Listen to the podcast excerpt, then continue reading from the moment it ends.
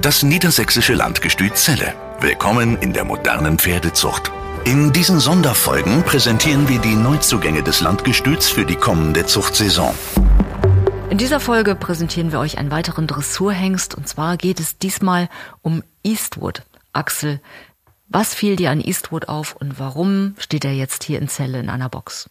Ja, Eastwood hat sich in Westfalen, in Münster, Handorf auf der Körung wirklich alle Tage gleichmäßig gut gezeigt. Ein Hengst, der äh, wahnsinnig toll sich im Bergauf bewegt. Also wenn der Antrab, die Bewegungen und auch im Galopp, diese Bewegungen gehen einfach nach oben. Galopp wundert einen ja nicht. Vater Escola, wenn man noch an Bundeschampionat oder jetzt auch unter Hubertus Schmidt im Grand Prix sich diesen Hengst ansieht, diese Galoppade, sie ist ja auch mit zehn benotet worden. Das geht nicht besser und alle haben immer sich gefragt, wie kriegt man diese Galoppade kurz, als der äh, Bundeschampion wurde. Ja, Hubertus Schmidt hat sie kurz gekriegt und äh, ja, man sieht, er ist äh, im Grand Prix auch vorne mit dabei. Und dieses Pedigree, diese ganze Bewegungsstärke dieses Hengstes, wenn man dann mit Isabel Frese den Vitalis vor Augen hat, ist ja auch äh, ein Vivaldi-Sohn, der mittlerweile äh, ja als Stempelhengst bezeichnet werden kann.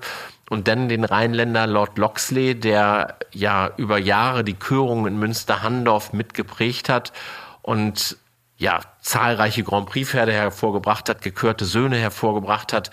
Ich glaube, das ist wirklich ein Pedigree, was man sich nicht besser vorstellen kann. Und für uns einfach der Versuch, diese alte Adeptus Alderman-Linie, den Dressurzweig dieser äh, Linie auch wieder zurück nach Hannover zu holen. Estobar hatten wir ja nur kurz äh, und jetzt haben wir gedacht, jetzt probieren wir es mal mit einem Escola-Sohn und das mit so einem gut abgesicherten Stamm. Äh, ich glaube, da kann vererbungstechnisch nicht ganz viel passieren. Ich finde es immer ganz spannend, Einblicke zu bekommen und danke, dass du das teilst, Axel, ähm, welche Idee du dahinter hast, wenn du auf Hengsteinkauf gehst. Also du schaust dir die Hengste an und dann, ähm, wie kommen dir dann die Pläne? Gehst du ran und sagst, mir fehlt V-Blut und ich brauche jetzt noch ein bisschen E-Blut oder? Also natürlich ist das so ein bisschen der Ankauf dadurch geprägt, dass man guckt, was können wir noch gebrauchen, was wünschen sich unsere Züchter noch. Aber dann muss da natürlich auch zukommen, dass die Grundgangarten gut sind, dass der Mutterstamm passt. Und bei dem Eastwood muss ich sagen, wir haben ja auch einen ganzen Teil langer Stuten. Wir haben Stuten, die über Jahre, über die Anpaarungen, die da vorgenommen worden, vielleicht auch so eine Idee weich im Rücken sind und die Kraft kommt nun mal aus dem Rücken. Und das ist so eine Sache, die Eastwood wirklich in idealer Weise verkörpert. Wenn ich den jetzt so unter dem Sattel sehe, mit seiner wirklich guten Oberlinie, wie der die Bewegungen auch durch den Körper gehen lässt und äh, dieses Traben, diese Galopp Pade, äh, dann im Anschluss der Schritt äh, wirklich von einer Stabilität gekennzeichnet ist, da kann man sich weitere Ausbildung auch wirklich gut vorstellen. Ich äh, gehe ja nie allein los. Ich habe ja immer meine leitenden Sattelmeister mit dabei, die natürlich auch noch viel mehr äh, als ich davon verstehen, was es ausmacht, ein junges Pferd auszubilden und auch weiter auszubilden. Und wir wollen ja nicht nur die Strampler haben, die äh, drei, vierjährigen guten Eindruck bei der Hengstvorführung machen, sondern wir wollen langfristig versuchen, Vererber zu etablieren. Es ist leider so, ich muss ständig wieder Hengste verkaufen, die teilweise sich vielleicht auch nicht vererben, aber die auch aus anderen Gründen einfach nicht mehr genutzt werden. Und da wollen wir Hengste haben, die wir möglichst langfristig bei uns im Bestand haben. Und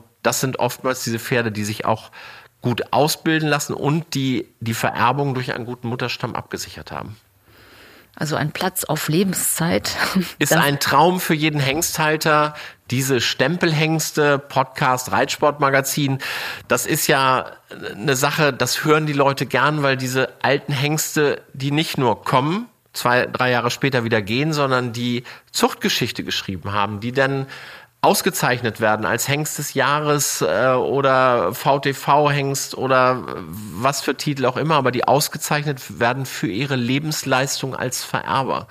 Und äh, ich glaube, dass wir mit diesem Hengst einen haben, der mit dem Pedigree-Aufbau, mit dem Stamm dahinter, mit seiner eigenen Qualität und da auch wirklich der Tipp für die Züchter, wenn man eine vielleicht etwas lange Stute hat, um so ein bisschen Schluss und Stabilität in die Oberlinie zu kriegen. Ich glaube, da ist dieses Blut genau richtig. Bildhübsch ist er ja, brauner Hengst, ein bisschen weiß. Ich mag das ja, wenn die so ein bisschen bunt im Gesicht sind. Wie groß ist er aktuell? Der ist jetzt 1,69 und äh, ich glaube auch, äh, natürlich wächst der noch ein bisschen, aber ich glaube, das wird jetzt nicht ein 1,77er oder 78er Pferd. Aber es sind zweieinhalbjährige Pferde, also die sind da Alles selten möglich. am Ende. Ja. Vielen Dank. Bitte sag noch kurz etwas zu den Konditionen. 750 Euro. Wir wollen die Züchter auch über das gute Deckgeld motivieren, diesen Hengst zu nutzen. Herzlichen Glückwunsch zu Eastwood und ganz viel Erfolg mit ihm.